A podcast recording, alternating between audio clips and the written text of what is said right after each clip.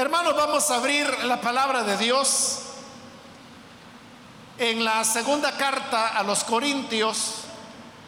Busquemos el capítulo número uno. Es una carta que recientemente comenzamos a estudiar.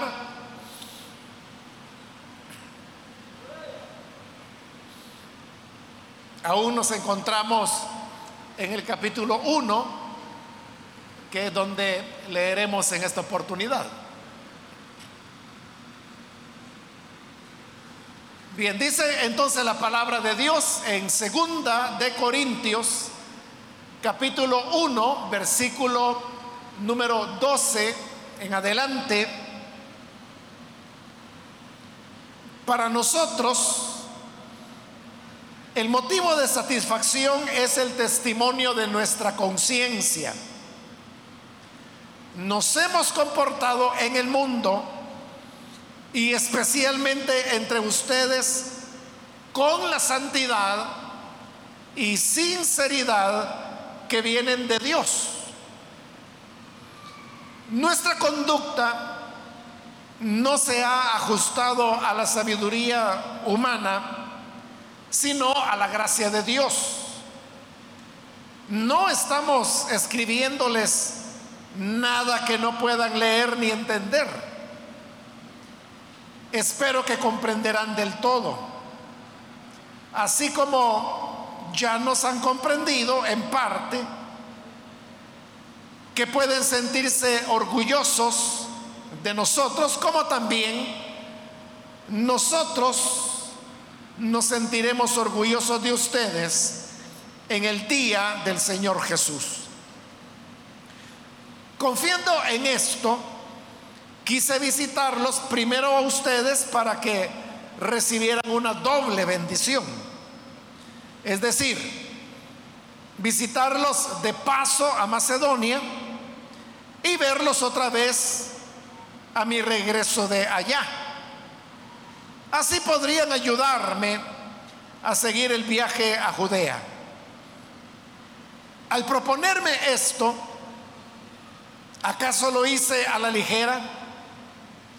¿O es que hago mis planes según criterios meramente humanos, de manera que diga sí, sí y no, no al mismo tiempo? Pero tan cierto como que Dios es fiel, el mensaje que les hemos dirigido no es sí y no, porque el Hijo de Dios, Jesucristo, a quien Silvano, Timoteo y yo predicamos entre ustedes, no fue sí y no. En él siempre ha sido sí. Todas las promesas que ha hecho Dios son sí en Cristo. Así por medio de Cristo respondemos amén para la gloria de Dios. Dios es el que nos mantiene firmes en Cristo, tanto a nosotros como a ustedes. Él nos ungió, nos selló como propiedad suya y puso su espíritu en nuestros corazones como garantía de sus promesas. Por mi vida, pongo a Dios por testigo de que es solo por consideración a ustedes por lo que todavía no he ido a Corinto.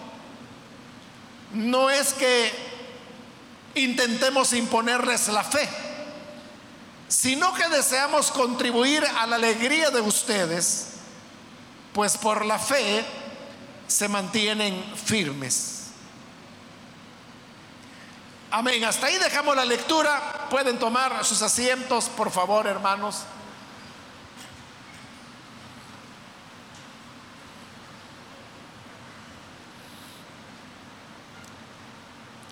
Continuamos con el estudio de este capítulo 1 de Segunda de Corintios, que como lo dije hace un momento, hace poco lo iniciamos y podríamos decir que los versículos anteriores hasta el versículo 11 era como una especie de, de introducción que Dios, que, que Pablo estaba haciendo a su carta.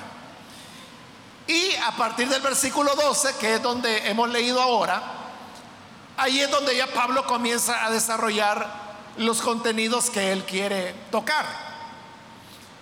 Uno de esos primeros elementos que Pablo quería resolver tenía que ver con, con una crítica que algunas personas habían levantado en contra de él en Corinto. La crítica, bueno, a Pablo lo criticaban por varias cosas, pero aquí en este momento la crítica era consideraban que Pablo era un hombre que no tenía palabra, que no pensaba bien al tomar sus decisiones y que todas estas decisiones eran puramente humanas, como que era una persona que no consultaba a Dios y por eso las cosas le salían mal. Esta crítica había surgido por el hecho de que en una carta anterior Pablo les había ofrecido visitarlos nuevamente en Corinto. Pero sucede que esa visita nunca se realizó. Y como Pablo no llegó, entonces fue que comenzaron a criticarlo, que, Pablo era muy informal, que no tenía seriedad, que decía una cosa pero hacía otra. Para entender, hermano, lo que estaba pasando, una vez más tenemos que, volver al asunto de, de cómo es que está fusionada, diríamos, las cartas de Pablo en esta que conocemos como la segunda a los Corintios. Desde que iniciamos este capítulo 1, le he mencionado que estamos en, Corintios E. Es decir, la quinta carta que Pablo estaba enviando a los Corintios, que va desde el principio, desde el, el versículo 1 y que va a llegar hasta el capítulo 2 al versículo 13. Pero antes de que Pablo enviara esta quinta carta a los Corintios, recordará que he explicado que Pablo había tenido problemas con los Corintios. Siempre con eso de que lo señalaban, que habían otros predicadores que habían llegado, que menospreciaban el ministerio de Pablo. Y para Pablo el problema no era que lo menospreciaran a él. Si ese fuera el problema, pues no habría problema para él. El asunto era que al menospreciarlo a él, estaban menospreciando el mensaje que él había llevado. Y ese era el Evangelio. Por eso es de que Pablo defiende su ministerio. No por él, no por su imagen, no por su autoestima, sino que era porque defendiendo su ministerio, él defendía el evangelio que anunciaba. Estando así la situación, Pablo decide ir a Corinto para poder resolver los problemas que se habían dado. Pero resulta que en esta visita las cosas no salieron bien, porque Pablo se molestó, los corintios también estaban molestos, entonces fue una visita muy de muchos roces, eh, ninguno se sintió cómodo, de manera que Pablo regresa a Éfeso él les había dado la promesa de que iba a volver. Pero al regresar a Éfeso, él toma la decisión mejor de no volver a ir a, Corinto, como les había ofrecido. Y la razón por la cual él decide no ir, acabamos de leerlo, es que no quería Pablo que se repitiera una situación como la que acababa de pasar, en la cual la visita que él había hecho para tratar de resolver las cosas les había empeorado. Entonces Pablo, ya reflexionando a su regreso en Éfeso, él dijo, no conviene que yo vaya. Porque si voy, otra vez yo me voy a molestar, otra vez vamos a discutirnos y eso no va a colaborar para la alegría que ellos tienen que tener como creyentes. Entonces Pablo decidió no ir. Y como no fue, entonces es que sus críticos en Corinto comenzaron a decir, él no tiene palabra, es un engañador, dice una cosa, pero quiere decir otra. Entonces cuando Pablo se entera que lo están criticando de esa manera, es que él escribe esta carta, que como le digo, era ya la quinta que él enviaba a los corintios, y es como lo hemos dicho desde el principio, una carta conciliadora, donde él está bajando el tono para hoy sí tratar de reconciliar las cosas. Pero esto de bajar el tono no significa que Pablo iba a pasar por alto las críticas que le hacían. Y en los versículos que hemos leído vamos a encontrar por qué es que él se defiende de sus críticas. Entonces, él lo que quiere es aclarar por qué no fue. Esa es la primera aclaración, son dos. Y la segunda es aclarar el tema acerca de las instrucciones que él había dado en una carta anterior con relación a un hermano que había cometido un pecado escandaloso que se encuentra allá en Primera de Corintios 5 y que también los corintios habían entendido mal que era lo que Pablo estaba instruyéndoles y por eso también va a ser esa aclaración en lo que es el capítulo 2 de lo que hoy conocemos como segunda de Corintios. Entonces, eso es lo que él va a hacer. Eso es lo primero que él va a tratar como contenido en esta carta. Entonces, comienza en el versículo 12 diciendo, para nosotros el motivo de satisfacción es el testimonio de nuestra conciencia. Entonces Pablo a lo que está apelando es a la conciencia, a su conciencia. Y dice, nosotros estamos muy satisfechos con el trabajo que hemos hecho con ustedes, porque lo hemos hecho con limpia conciencia. Con eso lo que Pablo quería decir es que lo habían hecho de muy buena voluntad, con el deseo de llevarles el mensaje del Evangelio que no tenían la intención de estarles imponiendo nada y que ellos verdaderamente estaban actuando en una total sinceridad. Por eso dice en ese versículo 12, para nosotros el motivo de satisfacción es el testimonio de nuestra conciencia nos hemos comportado en el mundo y especialmente entre ustedes con la santidad y sinceridad que viene de Dios. Entonces Pablo dice, en todas las cosas que nosotros hacemos, siempre nos hemos comportado con santidad, es decir, como hijos de Dios, y con toda sinceridad. Y esto dice, lo hemos hecho en el mundo, es decir, con las personas incrédulas. Ya no se diga con ustedes, especialmente con ustedes es que hemos ido siguiendo la santidad y siguiendo la sinceridad.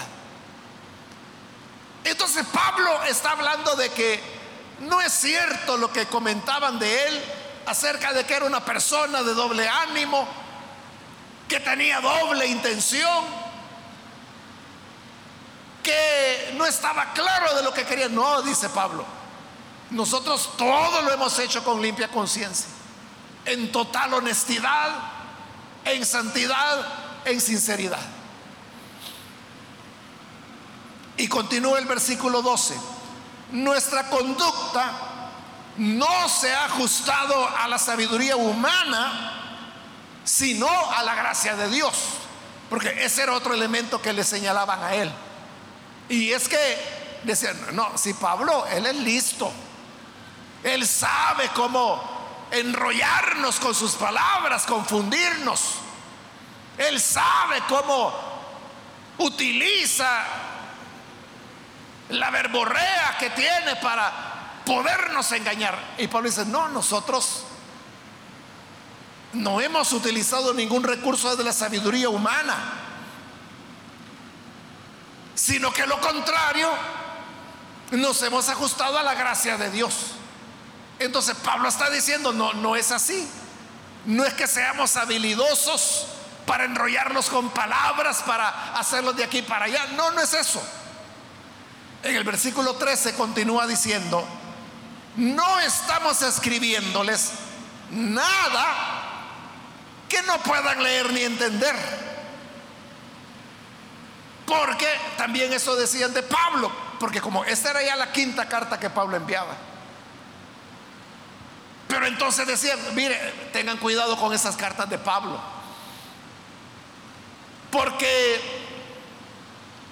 él dice una cosa, pero entre líneas él está queriendo decir otra. Con este hombre no se sabe cuándo está hablando con sinceridad, cuándo lo que dice es verdad y cuándo es mentira. Hay que tener cuidado, pero hoy Pablo está diciendo, mire, lo que nosotros escribimos es lo que ustedes pueden leer. Es decir, aquí no hay mensajes entre líneas, no hay nada de eso de que escribo una cosa para decir otra. No. No estamos escribiéndoles nada que no puedan leer ni entender. Lo que ustedes leen, lo que ustedes entienden, eso es lo que estamos tratando de decir. Y espero, dice, que comprenderán del todo así como ya nos han comprendido en parte, que pueden sentirse orgullosos de nosotros, como también nosotros nos sentiremos orgullosos de ustedes en el día del Señor Jesús. Entonces lo que Pablo está poniendo como el juez último de todas las cosas es al Señor Jesús. Entonces él dice, ustedes creen que yo soy como un pícaro que estoy manipulando a la gente, pero, pero no, con toda sinceridad, nuestra conciencia está limpia porque todo lo hemos hecho con la santidad y la sinceridad que viene del Señor. Así hacemos con la gente del mundo y cuanto más no lo vamos a hacer con ustedes. Nuestras cartas no tienen indirectas. Nuestras cartas no hay mensajes entre líneas, sino que lo que leen, eso es lo que estamos tratando de decir. Pero está bien, dice Pablo, si no nos quieren creer, vendrá el día del Señor. Y cuando llegue el día del Señor, Él juzgará a cada uno y todos tendremos que comparecer delante del tribunal de Cristo. Ahí es donde se va a saber la verdad de cada persona. Ahí es donde finalmente ustedes sabrán que nunca tuvimos la intención de manipularlos, de engañarlos, de tomarles el pelo. Nunca fue así. Más bien, dice Pablo, ustedes deberían sentirse orgullosos de nosotros, como nosotros también queremos sentirnos orgullosos de ustedes cuando llegue ese día final. Cuando llegue, hermanos, el día del Señor y todos los creyentes tengamos que comparecer ante el Señor, obviamente Pablo saldrá recompensado. Él recibirá los galardones que el Señor ha preparado para él. Y fíjese, todavía no ha llegado el día del Señor. Todavía no ha llegado ese momento cuando tengamos que comparecer ante el tribunal del Señor. Pero la historia ya le dio la razón a Pablo. Es decir, nosotros reconocemos que Pablo fue un gran hombre de Dios. Fue un apóstol de Jesucristo. Fue un hombre entregado, trabajador, que tomó decisiones radicales, incluso como la de nunca casarse, con tal de poder entregar toda su fuerza a la causa del Evangelio. Y nosotros podríamos decir que diéramos porque Pablo fuera nuestro pastor. Sería una maravilla. Pero la iglesia en la cual él era pastor, que era en Corinto, era la iglesia que estaba diciendo, este es un hombre mentiroso, este es un hombre que no es formal, este es un hombre que nos manipula, este es un hombre pícaro, es astuto, sabe cómo enrollarnos con sus palabras, escribe de tal manera que ahí está tirando indirectas a las personas.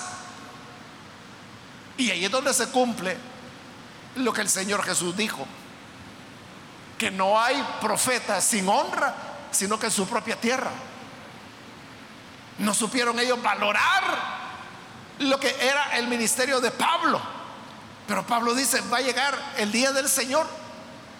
Y cuando todas las obras de los hombres sean manifiestas. Y como ella lo explicó anteriormente en la primera carta, la que conocemos como primera carta a los Corintios, ahí Pablo explica que la obra de cada uno será probada. El fuego hará la prueba. El que edificó con hierba, con hojarasca, con madera, el fuego lo va a quemar, no va a quedar nada. Pero el que edificó con oro, plata, piedras preciosas, o sea, el fuego no le va a hacer daño. Ahí se va a saber quién era cada quien. Y entonces, dice Pablo, como quisiéramos que ustedes comprendieran que en ese día nosotros vamos a hacer su orgullo. Ustedes se van a sentir orgullosos. Ustedes van a decir, hombre, qué privilegio el que Dios nos dio al enviar un hombre como este para que nos enseñara el Evangelio, para que nos exhortara, para que nos formara, para que nos pastoreara. Pero para eso había que esperar hasta el fin. Mientras tanto, vea cómo lo criticaban. Y este es solo el inicio más adelante vamos a ver otras críticas que le hacían a Pablo. Entonces, esta verdad, hermanos, de que la gente nunca valora lo que tienen. O como otras veces también popularmente se dice, ¿verdad? De que nadie sabe lo que tiene hasta que lo pierde. Cuando ya no lo tiene, se da cuenta del valor que las cosas tenían. Pero ¿y hoy para qué si ya lo perdió? Entonces no, tenemos que sentirnos extrañados, hermanos, por si, digamos, no le agradecen a usted o no valoran el trabajo que usted hace. Siempre fue así. Esas palabras que Jesús dijo, que no hay profeta sin honra, sino en su propia tierra, Jesús les estaba diciendo de él mismo de él mismo. Porque cuando él llegó a su propia tierra, a Nazaret, dice la Biblia que él no pudo hacer muchos milagros a causa de la incredulidad de ellos. No creían en él. Entonces, si el Señor no fue valorado en su propia tierra, Pablo estamos viendo que tampoco fue valorado es normal, hermanos, que a usted no lo valoren, no lo estimen, no le den el respeto que verdaderamente merece, que no lo oigan como el hombre o la mujer de Dios que es. sino que lo van a decir viejo metido. ¿Y esta señora, y quién le invitó? ¿Quién le pidió opinión a ella? O sea, si de Pablo decían todo esto, no se extrañe cuando tampoco le valoren a usted. En el versículo 15 continúa diciendo, confiando en esto, quise visitarlos primero a ustedes para que reciban una doble bendición. O sea, les está diciendo, miren, es cierto, yo lo dije. Yo lo dije que quería visitarlos y que al visitarlos iba a ser una doble bendición. ¿Por qué razón? Dice el 16. Es decir, visitarlos de paso a Macedonia y verlos otra vez a mi regreso de allí. Entonces Pablo estaba en Éfeso, que es Asia, la provincia de Asia. Pero él quería ir a la provincia de Macedonia, cuya cabecera era Tesalónica. Pero para llegar allí él tenía que pasar por Corinto. Entonces le digo, miren, voy a visitarlos de nuevo y van a tener una doble bendición. Porque yo voy a ir a Macedonia. Cuando vaya hacia Macedonia voy a pasar visitándoles. Y voy a ir a Macedonia. Y cuando venga de regreso, otra vez voy a pasar visitándoles antes de regresar a Éfeso. Era dos veces que los iba a visitar. Eso es lo que él había dicho. Pero es lo que ya no ocurrió. Eso ya no sucedió. Entonces, en el 17, ahora Pablo va a comenzar a aclarar las críticas que le hacían. Y dice, al proponerme esto, que yo les dije que iba a ir dos veces, ¿acaso lo hice a la ligera? Esa es una de las críticas que le hacían a Pablo. No, si Pablo ni piensa bien lo que dice, no le hagan caso porque él dice una cosa y ya después está cambiando de opinión. hoy Pablo se está preguntando, ¿será cierto eso? ¿Será cierto que cuando yo me propuse visitarlos, lo hice sin pensar, lo hice a la ligera, lo hice locamente. Y pregunto otra cosa, o es que hago mis planes según criterios meramente humanos, de manera que diga sí, sí y luego no, no al mismo tiempo. Porque esa era otra crítica. No, si cuando Pablo hace sus planes ni le consulta a Dios. ¿Cómo va a ser de un hombre espiritual que dice, yo voy a hacer tal cosa y que no la hizo? Como Pablo, ¿verdad? Que había dicho que los iba a visitar, visita doble. Y no hizo ni una. Entonces decían, no, no. Es que cuando Pablo dijo eso, lo dijo en la carne. Ese es un hombre carnal. No oró al Señor. Porque si él hubiera dependido de Dios, para tomar esa decisión, Dios hubiera hecho que eso se cumpliera. Pero si no lo cumplió, es que Él está actuando con criterios puramente humanos. Hoy Pablo se está preguntando, ¿será cierto que cuando hago mis planes los hago según criterios meramente humanos de manera que digo sí, sí, no, no, al mismo tiempo? Porque ¿qué tipo de persona es esa, hermanas, que primero dice sí, pero dice no? Y luego dice, pero fíjese que sí, no, pero fíjese que mejor no. Está sí, no, sí, no. Al mismo tiempo, dice Pablo. Entonces, ¿qué puede pensar uno de una persona así? Que no está dependiendo de Dios. Y eso es lo que los corintios criticaban. Pero aquí viene el punto. Como le digo, a Pablo no le preocupaba que dijeran que él actuaba con criterios humanos, no le importaba que dijeran que él no dependía de Dios para tomar sus decisiones, o que él era pícaro, o que él era hablador y que decía una cosa, pero que no había que tomarlo en serio. A Pablo no le importaba lo que dijeran, porque como él lo ha dicho, nuestra conciencia está limpia. Y nosotros sabemos que todo lo que hemos hecho y dicho ha sido en santidad y en sinceridad que viene de Dios. Y para él eso era suficiente. Y sin embargo, él se va a defender. ¿Por qué razón? Porque si era cierto lo que decían de él, de que no se podía confiar en su palabra, que lo que él decía era su puro criterio humano, que no estaba dependiendo de Dios, que no estaba escuchando a Dios. Si eso era cierto, entonces no se podía confiar en nada de lo que Pablo decía. Pero el problema es de que es Pablo el que les había entregado el Evangelio. Entonces significa que el Evangelio no era creíble entonces. Porque podía decir, no, no, si eso de que Cristo es el Salvador. Ese es otro invento de Pablo. Esa es otra parte de sus engaños. Entonces, Pablo se ve en la necesidad de defenderse él. Como le digo, no por su imagen, no por cómo quedo delante de la iglesia, eso no le importaba a él. Sino que porque defendiéndose él, defiende al Evangelio.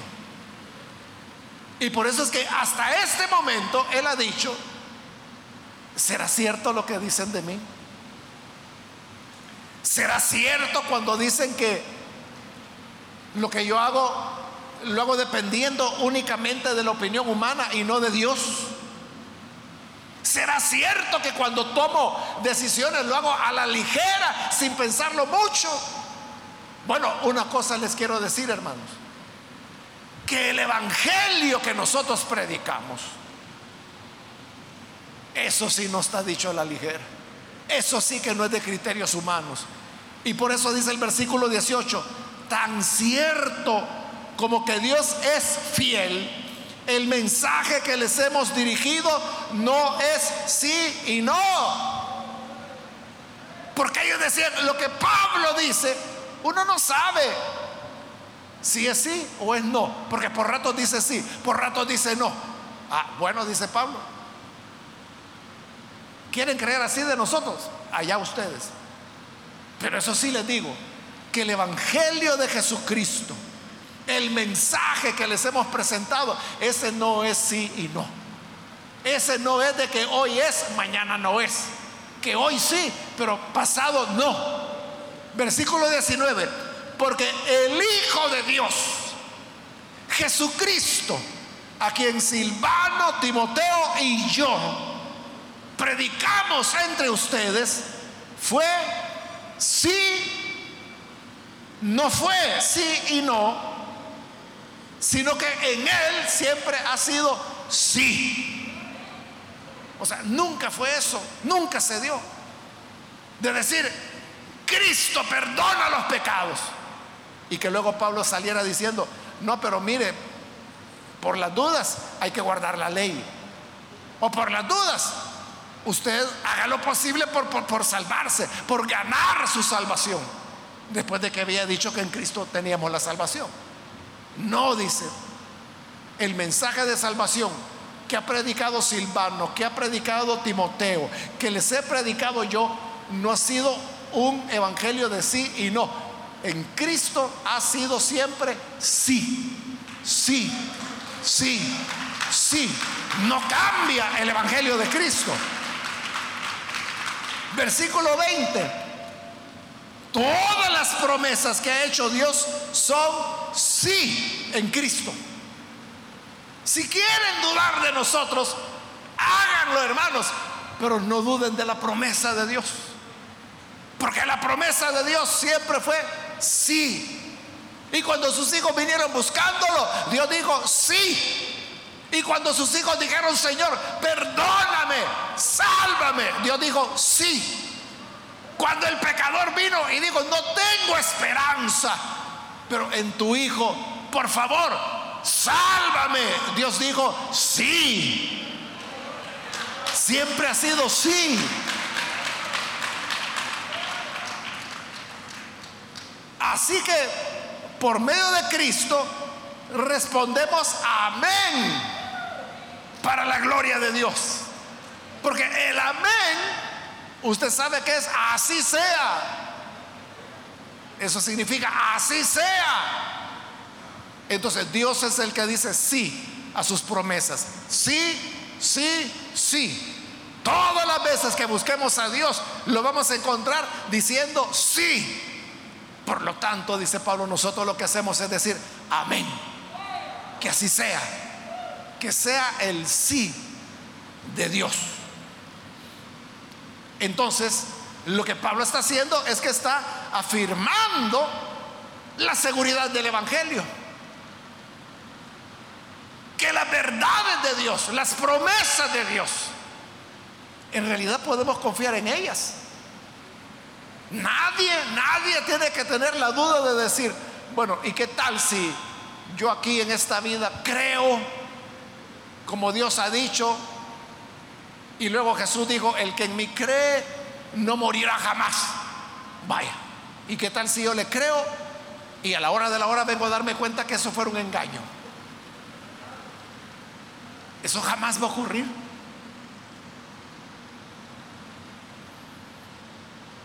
La escritura dice, más bien, sea todo hombre mentiroso, pero Dios verás.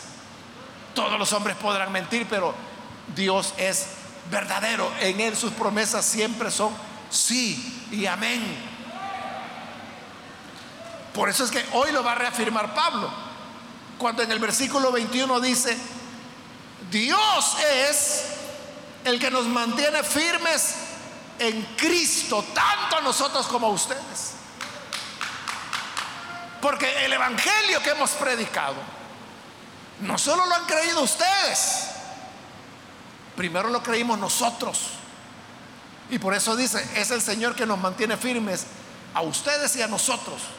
Porque es la misma verdad, el mismo Evangelio en el que ambos han creído. Él nos ungió. Versículo 22.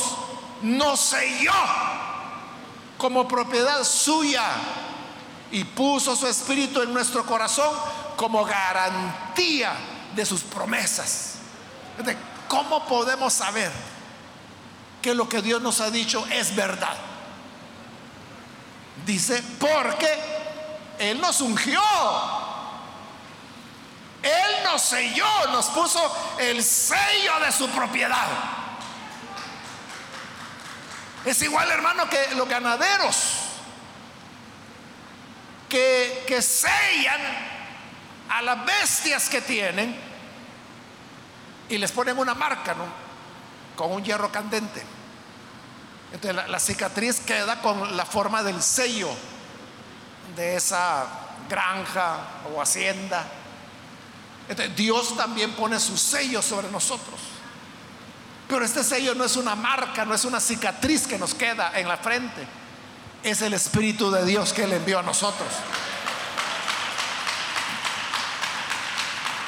Por eso es que en Romanos, Pablo dice que el Espíritu da testimonio a nuestro Espíritu de que somos hijos de Dios. O sea, ¿cómo yo sé que soy un hijo de Dios?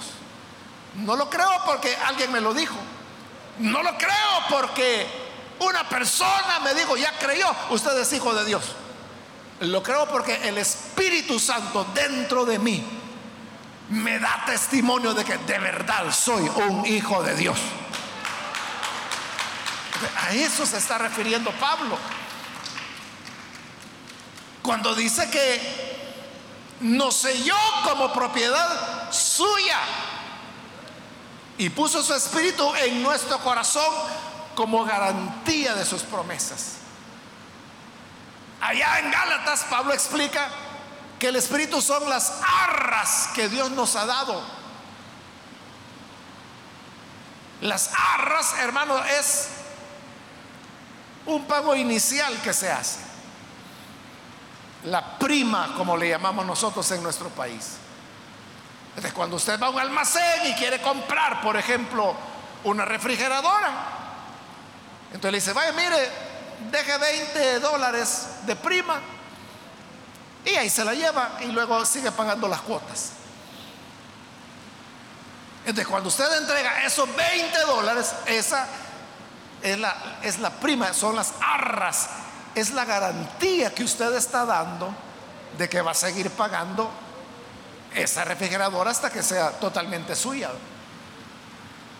Es una garantía que usted le está dando al almacén de que tiene interés en ese producto y que sí, yo se lo voy a cancelar, yo le voy a pagar en tantas letras. Y como constancia de que tengo interés, aquí está lo que nosotros llamamos la prima. Entonces, la garantía, las arras, dice Gálatas, que el Señor nos ha dado es su espíritu. Es lo que nos garantiza, dice acá, en el versículo 22.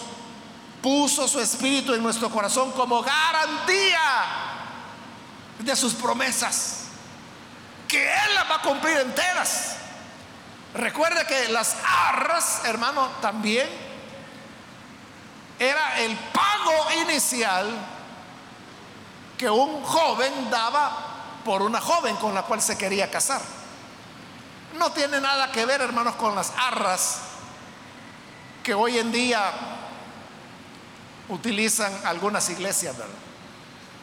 Que son moneditas, bueno, antes cuando había Colón, ¿verdad? Eran moneditas de 25 centavos. Algunos las mandaban a, bañar en plata. Y entonces en el momento de la boda religiosa, el novio colocaba todas esas moneditas en las manos de la novia y era, esas son las arras, hoy, ¿verdad? Pero en ese tiempo no era así. Porque lo que ocurría era que el enamorado, el que quería casarse con una joven, tenía que compensar al padre de la joven, porque se iba a llevar a, su hija. Porque la hija en casa realizaba diversas tareas domésticas. Pero si venía un enamorado y le decía, mire señor, yo quiero casarme con su hija. Y recuerde que se casaban muy jóvenes, la, la, mujer sobre todo, ¿verdad? Niñas prácticamente. Entonces, el papá le decía, vaya, mire, está bien, pero me deja sin mi hija.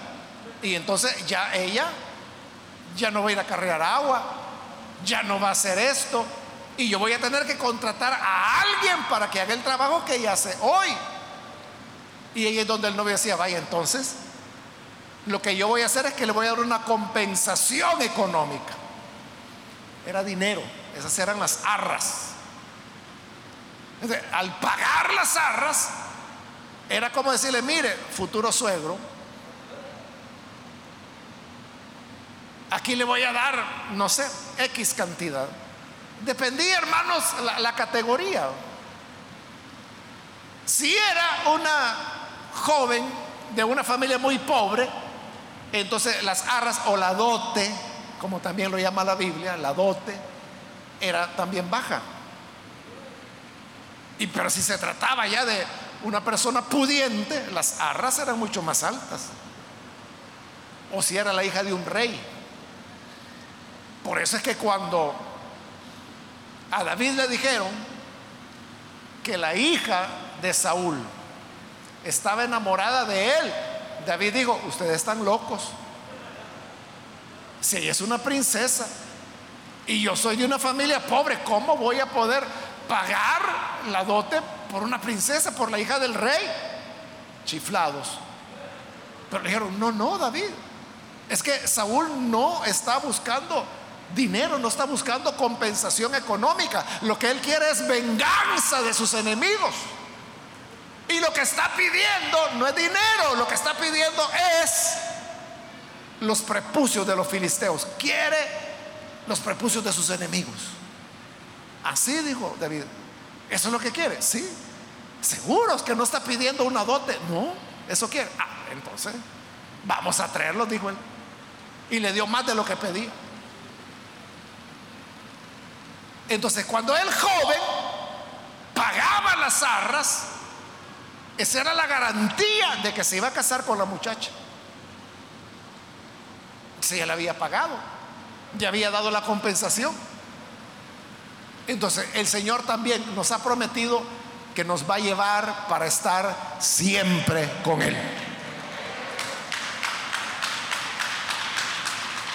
Pero no solo nos ha dado la promesa, estarán conmigo para siempre, nos dio unas arras, nos dio una dote. Y eso es el Espíritu Santo en nuestros corazones. No fue oro, no fue plata, no fueron diamantes, hermano, no fueron piedras preciosas. Nos dio algo más valioso aún, el Espíritu Santo. Por eso es que Pablo está diciendo, nos selló como propiedad suya y puso su espíritu en nuestro corazón como garantía de sus promesas. Entonces, si Dios ha hecho eso, no es posible que, que Dios sea así, pero después no. O que primero diga no y después sí. No, Él no está jugando con nosotros. Si Él ha puesto su espíritu en nosotros, es porque su palabra siempre es sí, sí, sí, sí a sus promesas. Podemos confiar en lo que el Señor dice.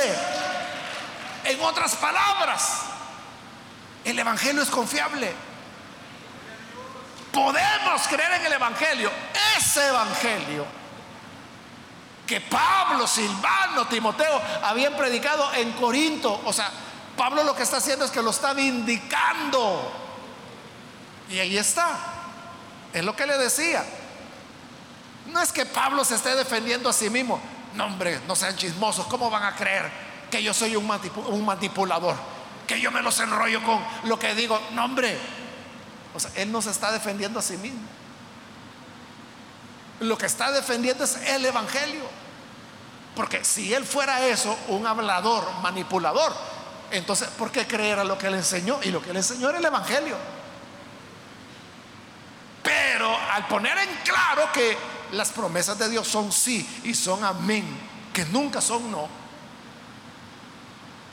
entonces queda claro de que él lo que ha enseñado es la verdad. Pero recordemos que Pablo, antes de aclarar la verdad del Evangelio, él también se hizo preguntas que eran las críticas que le hacían los corintios.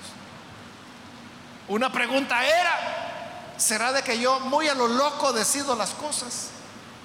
Que no las reflexiono, que muy a la ligera hago planes, o que esos planes yo los hago humanamente, sin depender del Señor. Hoy va, él va a contestar. Y le dice en el versículo 23, por vida mía, o sea, en verdad. Se lo digo por mi vida. Y pongo a Dios por testigo. Dios es mi testigo. De que es solo por consideración a ustedes por lo que todavía no he ido a Corinto. él está diciendo, sí, es verdad. Yo les dije que iba a ir y que iba a hacer una visita doble y no fui. Pero no fui porque sea informal. No fui porque sea engañador. No fui porque en mis cartas yo escribo entre líneas. Les digo y pongo a Dios por testigo de que esto es verdad, que no he ido por consideración a ustedes. Por eso yo le hice la introducción al principio.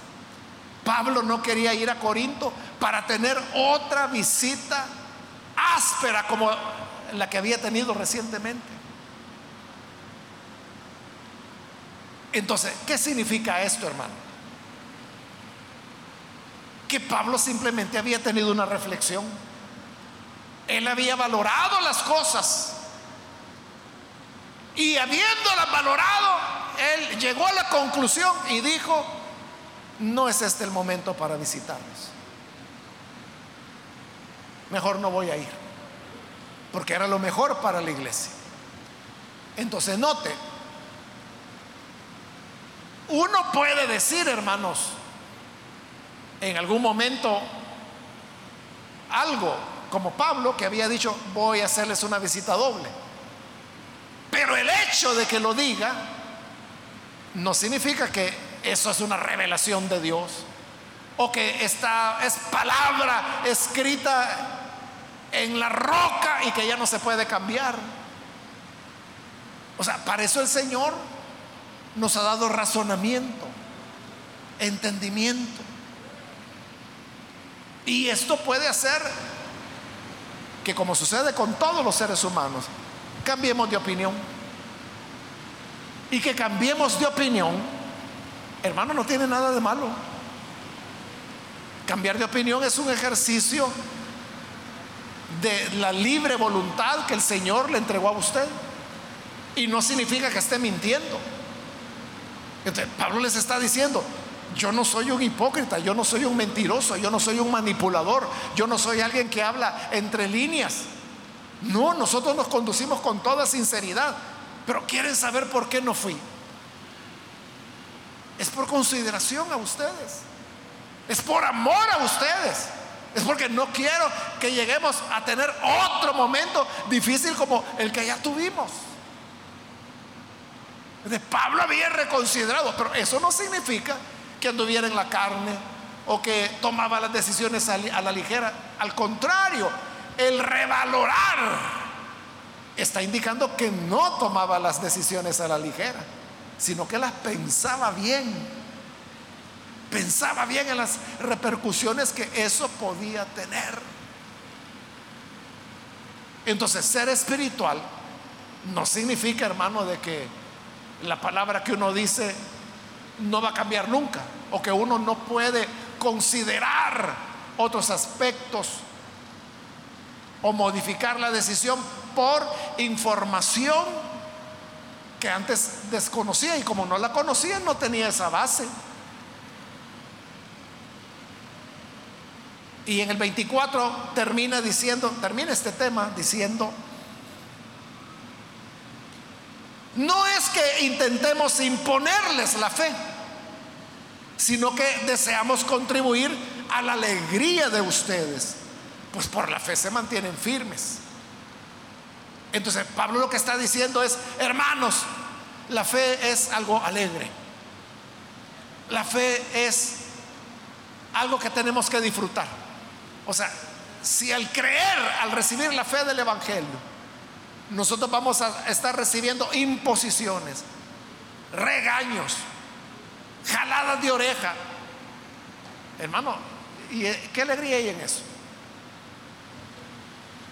Entonces dijo Pablo, no, entonces mejor no voy, porque si voy voy a tener que jalarle las orejas. Pero yo lo que quiero es contribuir a la alegría de ustedes. Porque la fe en Cristo, esto es alegre, debe ser una fiesta. ¿Se recuerda cuando llegaron los judíos y le preguntaron a Jesús, mira, ¿y por qué nosotros ayunamos? Y los discípulos de Juan ayunan. Y tus discípulos, nosotros vemos que esos comen, comen, comen, comen y nunca ayunan. Y Jesús les dijo, ¿que acaso pueden ayunar los que están de fiesta? ¿Quién es el que celebra un cumpleaños y los tiene en ayuno a los invitados? ¿O quién es el que se casa, viene la fiesta de boda y sucede que las mesas están vacías porque los tienen ayuno los novios a todos? ¿Qué fiesta es esa? Entonces Jesús dijo, no puede el que está de fiesta ayunar. Jesús lo que estaba diciendo era que estar con Él, creer en Él, es estar en una fiesta. Es alegre. Es una celebración continua que tenemos. Y por eso Pablo dice, yo no quise ir para otra vez entristecernos, para que otra vez saliéramos enojados, cada quien por su lado, que, fue lo que había pasado en la última visita. No, lo que hoy quiero es contribuir a su alegría. Entonces, hermanos, el pasaje lo que nos enseña es de que hasta el más grande de los hombres de Dios, como lo era Pablo, podía cambiar de opinión y eso no significaba que estuviera en la carne o que no dependiera del Señor o que no fuera reflexivo, ¿no? Usted tiene derecho a cambiar de opinión, en primer lugar. Y en segundo lugar, lo que sí, quien nunca cambiará de opinión es Dios. Sus promesas siempre serán sí y amén para nosotros. De manera que podemos creer al Evangelio con toda confianza. De verdad, este es el Evangelio que da vida y redime a las personas. Vamos a orar, hermanos, vamos a cerrar nuestros ojos. Y antes de hacer la oración, yo quiero invitar a las personas, aquellos amigos o amigas que todavía no han recibido al Señor Jesús como su Salvador. Yo quiero invitarle para que usted no deje pasar este momento, esta oportunidad. Si hay alguien que necesita venir para recibir al Hijo de Dios, quiero decirle que el Evangelio es sí, siempre. Y si usted pregunta, hoy Cristo me puede salvar, sí. Y Él puede perdonar todo lo que yo he hecho, sí. ¿Hay algo que pueda garantizarme que esto es verdad? Sí. La presencia del Espíritu es la garantía de que el Señor cumplirá sus promesas.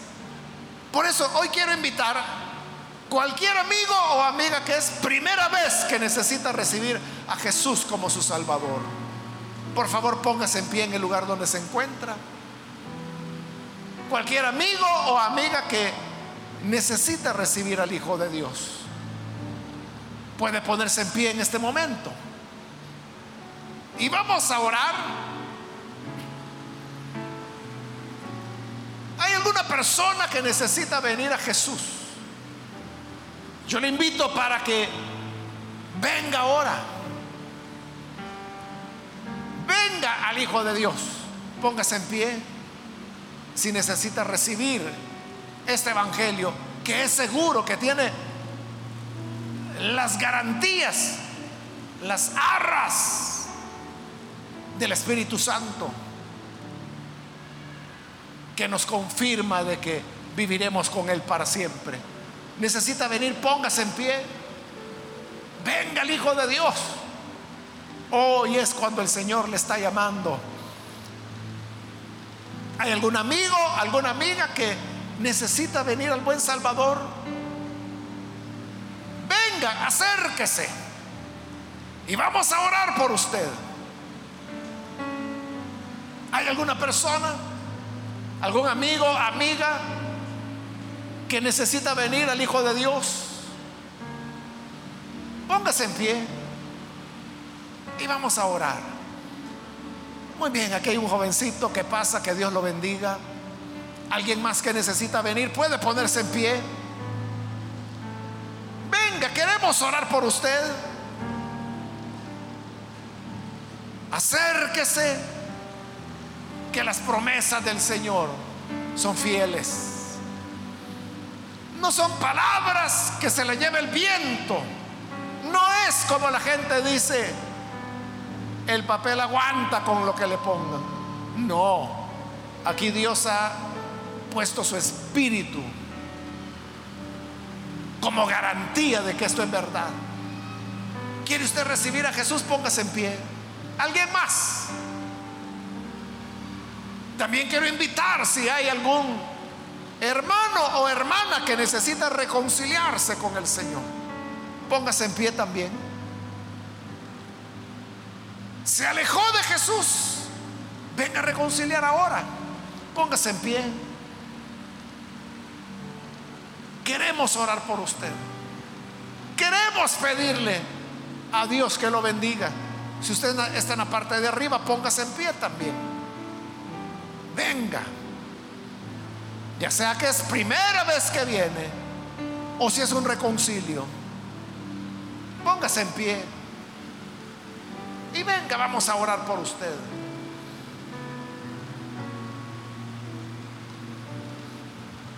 Muy bien, aquí hay otra persona, que Dios lo bendiga, bienvenido. ¿Hay alguien más que necesita venir al Señor? Póngase en pie. Ya sea que es primera vez o si es un reconcilio. Venga, venga, vamos a orar por usted. Hay otra persona más.